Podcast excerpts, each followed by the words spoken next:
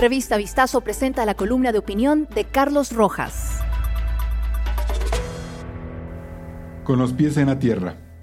Quizás lo más rescatable de estos días de deterioro político es que el presidente Guillermo Lazo haya sincerado las condiciones en las que ejerce su mandato. Solo en la Asamblea y sin ningún interés por tender puentes que faciliten la circulación de una agenda legislativa. Es más, en el relato de la trilogía de los mafiosos se demostró que el presidente prefiere dinamitar cualquier estructura que tarde o temprano le obligue a transar con correístas y socialcristianos a cambio de una desesperada gobernabilidad. Él es un convencido de la muerte cruzada porque, según su lectura, permitiría al país romper ese modelo de política exorciva que exprimió a varios mandatarios desde 1979, convirtiéndolos en zombies. Basta recordar la teoría del trapiche descrita por León Roldós en sus columnas de opinión. Lazo y su frente político hablan de negociar en el Parlamento sobre la base de conceptos, cifras y principios, lo cual suena muy bien en un país acostumbrado a ensalzar las mañas y la sagacidad de los operadores cuando de tostar granizo se trata. Pero esta vez el cálculo aritmético pudo más que el político. El oficialismo tiene 12 votos en el Parlamento de 137 sillas y completa 25 con la bancada jabonosa del Acuerdo Nacional. Y pare de contar. Para ajustar los 70 votos con los cuales se aprueba una ley, faltan 45 asambleístas más. Y Lazo dice no estar dispuesto a manchar su gestión con el repetido escándalo del hombre del maletín o del ministro del reparto, prefiriendo incluso arriesgar su presidencia.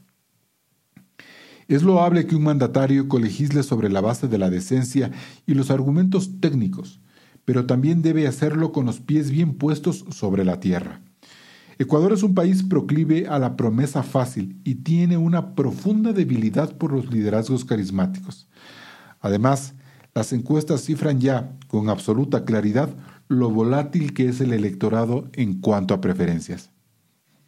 En cuestión de días, las tendencias se fraccionan y todos los esfuerzos del lazo porque la derecha se uniera en su torno en las pasadas elecciones, esta vez no tendrían cabida.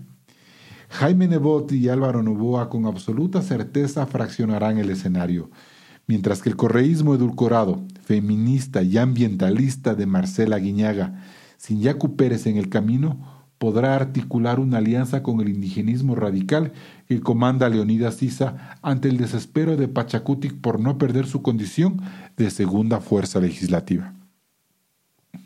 Por último, está el flanco interno desde las seccionales de 2019, creo demostró ser muy vulnerable.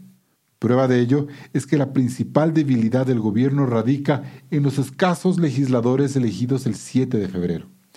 Una muerte cruzada donde se pone a juego todo el poder no es precisamente el espacio en el que se deba medir la ausencia de César Monge, el gran arquitecto de este movimiento político. Lazo no quiere terminar como un presidente zombie pero debe ser consciente de que su idea de gobernar solo, por más argumentos éticos que exponga, le obliga a cuidar la estabilidad de su mandato y minimizar el riesgo de que ante cualquier error el país termine en manos de un nuevo aventurero en el corto plazo. Escucha todas las columnas de opinión de nuestros articulistas y otros podcasts de Revista Vistazo en nuestros canales de streaming.